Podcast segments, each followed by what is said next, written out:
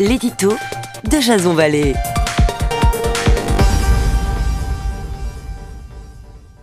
Bonjour, nous sommes le 5 juin 2019 et voici le titre de mon éditorial qui s'intitule 30 ans, place. Il y a 30 ans, une image aura marqué à jamais l'histoire. Place un homme au t-shirt blanc s'érige, seul, face à une colonne de blindés. Un bilan officiel de 241 morts, bien loin du chiffre annoncé par les observateurs qui l'estiment à 10 000.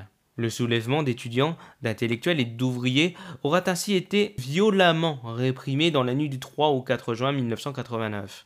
Leur tort, avoir réclamé des réformes démocratiques de manière pacifique. À la télévision, l'image fut saisissante. On voyait arriver un tank en croyant qu'il allait écraser le manifestant. Au lieu de cela, c'est lui qui s'est écarté.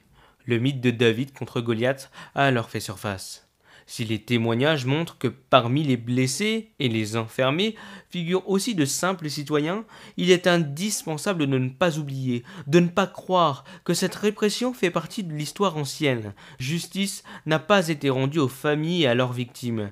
La prospérité qui valait bien un bain de sang, une amnésie organisée auquel le monde ne doit pas participer.